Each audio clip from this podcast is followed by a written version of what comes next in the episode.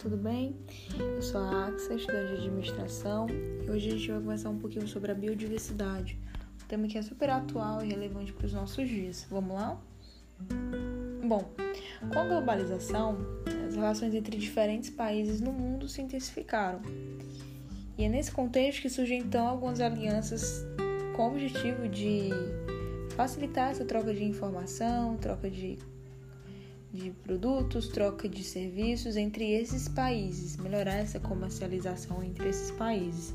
O surgimento, por exemplo, da Organização Mundial do Comércio, a União Europeia e o próprio Mercosul foram exemplos fu fundamentais para facilitar essa comercialização internacional, tanto de medicamentos, de produtos, de serviços, quanto também para valorizar a biodiversidade. O Mercosul, por exemplo, desde 2006 adota uma política comum de conservação com o principal objetivo de reduzir a perda da biodiversidade no mundo. Alguns dos exemplos que a gente pode citar aqui de práticas desenvolvidas pelo Mercosul para diminuir essa perda da biodiversidade foi o financiamento do Fundo PNUMA, um fundo destinado à conservação e uso sustentável do Pampa, que é o maior bioma onde predominam as pradarias e é extremamente favorável à pecuária e à agricultura. Então, com esse financiamento, os países membros, membros se converteriam, na verdade, esse financiamento converteria os países membros em produtores e exportadores de grãos. Então, é um financiamento que iria beneficiar, é uma prática que iria beneficiar ambos os lados, né? Quem o meio ambiente e aqueles que precisam do meio ambiente para sobreviver, né, de alguma forma. Precisam do meio ambiente, dos recursos que vêm do meio ambiente, meio ambiente para produzir serviço, para produzir produto. Então é uma prática que favorece também a bioeconomia, né, a famosa economia verde e circular. E é mais ou menos nesse sentido que surge então a lei da biodiversidade.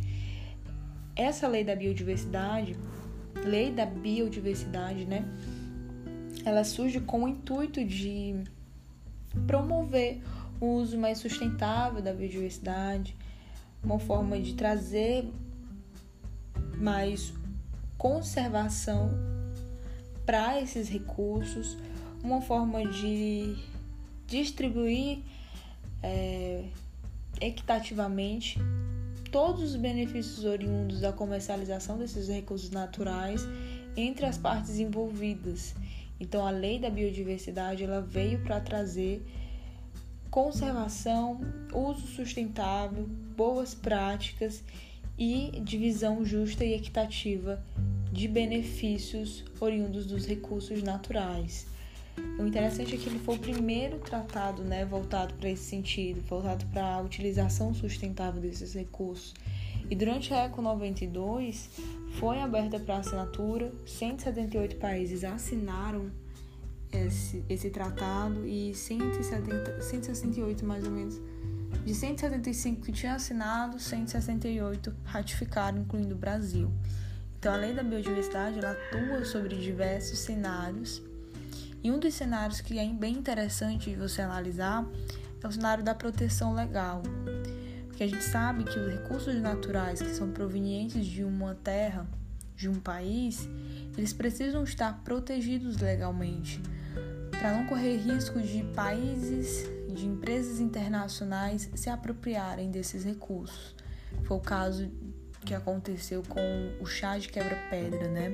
É um chá que é natural aqui do Brasil e mais comum nas comunidades tradicionais, né? eles usam esse chá como forma de prevenir algumas doenças renais, é um chá diurético. E uma empresa norte-americana acabou processando esse chá, né? essa erva, processou essa erva e transformou em um chá industrializado. E eles comercializam inclusive esse chá para o Brasil. Aqui o, o, o pessoal ele compra esse chá industrializado e acaba beneficiando essa empresa norte-americana, porque na verdade nós não somos beneficiados financeiramente com essa comercialização desses produtos. Apesar de ser um produto nosso, natural da nossa terra, como eles se apropriaram ilegalmente dessa erva, o Brasil ele não é beneficiado financeiramente. E tá aí que é o problema, né? É aonde tá o sentido da coisa, porque a biopirataria é justamente isso. É essa exploração desses recursos genéticos, desses recursos biológicos de um determinado país. E esse crime, que é inclusive um dos maiores, só fica atrás da, dos crimes que, envolvendo drogas e armas de fogo, ele tem perpetuado ao longo de toda a nossa história. Teve início basicamente no no começo da nossa da história do Brasil, lá na época do descobrimento, na época o, os indígenas eles exploravam o pau-brasil, né? E os portugueses acabam, acabavam levando o corante para ser comercializado na Espanha. Então essa biopirataria ela iniciou lá na época do descobrimento e vem perpetuando até os dias de hoje. Aqui no Brasil existem dois recursos naturais que são protegidos legalmente, né? não são só eles, mas é um dos exemplos que a gente vai citar aqui hoje, que é o caso do açaí e o caju. São produtos que são protegidos legalmente através dessa lei da biodiversidade, e isso faz com que empresas internacionais não se apropriem, eles não podem se apropriar desses frutos porque eles são protegidos. Quando você não protege o recurso natural, você deixa ele suscetível a essa apropriação ilegal, que é um crime, né? Um crime muito sério, inclusive. Outro exemplo de, de apropriação ilegal foi o que aconteceu com o cupuaçu, que é uma fruta típica da Amazônia, da mesma família do cacau. E uma empresa japonesa acabou patenteando um chocolate que é produzido com a fruta, né, com, o caroço do, do cupuaçu. E eles comercializam esse chocolate, que é composto por esse caroço, de uma forma que não beneficia o Brasil de forma alguma. Apesar de ser um fruto nosso, das nossas terras, nós não somos beneficiados financeiramente com essa comercialização. Então, essa biopirataria, ela prejudica tanto do ponto de vista financeiro, porque os lucros que são aferidos com essa comercialização não chegam até a gente, não nos favorece, não vem até a nós e também prejudica do ponto de vista do meio ambiente, porque quando você explora demais uma determinada área, uma determinada espécie, aquela área deixa de ser frutífera, ela deixa de ser o que ela era antes, acaba produzindo menos, acaba vai acabar nascendo pouca, poucas coisas naquela determinada área. E isso vai prejudicando, né, fazendo com que os recursos naturais eles sejam mais escassos. Então, nesses dois sentidos, do ponto de vista financeiro, do ponto de vista do meio ambiente, a gente perde quando acontece essa biopirataria, né? Não prejudica só um lado, prejudica vários.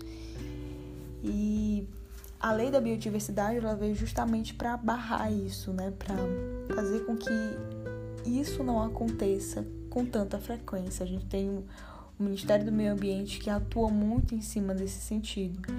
Então, a lei da biodiversidade e acabou criando um protocolo para cuidar só dessas questões, que é o protocolo de Nagoya. Ele foi criado em Nagoya, né, no Japão, em 2010 e um dos principais objetivos dele é justamente fazer com que haja uma repartição justa e equitativa desses recursos, desses lucros, desses benefícios do processo de fabricação, né, do, desses recursos naturais. Então, beneficiar de forma equitativa todas as partes envolvidas, tanto quem detém o produto, quanto aquele que está comercializando, quanto aquele que está produzindo todas as partes seriam beneficiadas através desse protocolo. Né? Além disso, ele dá mais clareza, dá mais segurança, faz com que haja uma fiscalização maior dos fornecedores, dos usuários, traz uma clareza judicial. É um protocolo muito importante para fazer com que não haja prejuízos. É muito importante a gente entender sobre eh, esses sentidos, porque assim, a lei da a biodiversidade ela vai muito mais além do que a gente está vendo diariamente no nosso dia a dia. Existem algumas questões mais complexas que é importante que a gente compreenda, até porque futuramente a gente pode estar à frente de uma empresa que produz algum tipo de produto e esse produto pode estar tá usando dentro do seu processo produtivo algum componente que não pertence ao nosso país. Então a gente precisa saber como é que vai conduzir isso, como é que vai conduzir esse processo.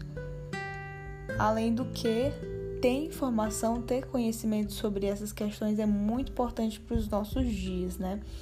Então, eu espero que tenha, tenha ficado claro, que a gente tenha conseguido de alguma forma trazer um pouquinho de conhecimento sobre a biodiversidade, sobre todas essas questões que acabam envolvendo esse tema, né?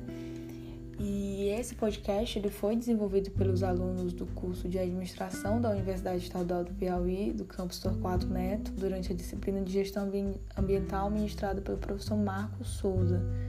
Nós esperamos que as informações aqui apresentadas tenham sido relevantes. E nesse episódio a gente acabou tratando um pouquinho sobre a proteção da biodiversidade. Eu espero que tenha ficado claro para vocês. Muito obrigada pela atenção, pelo tempinho que vocês tiraram para ouvir o nosso podcast, tá bom? É isso, um beijo.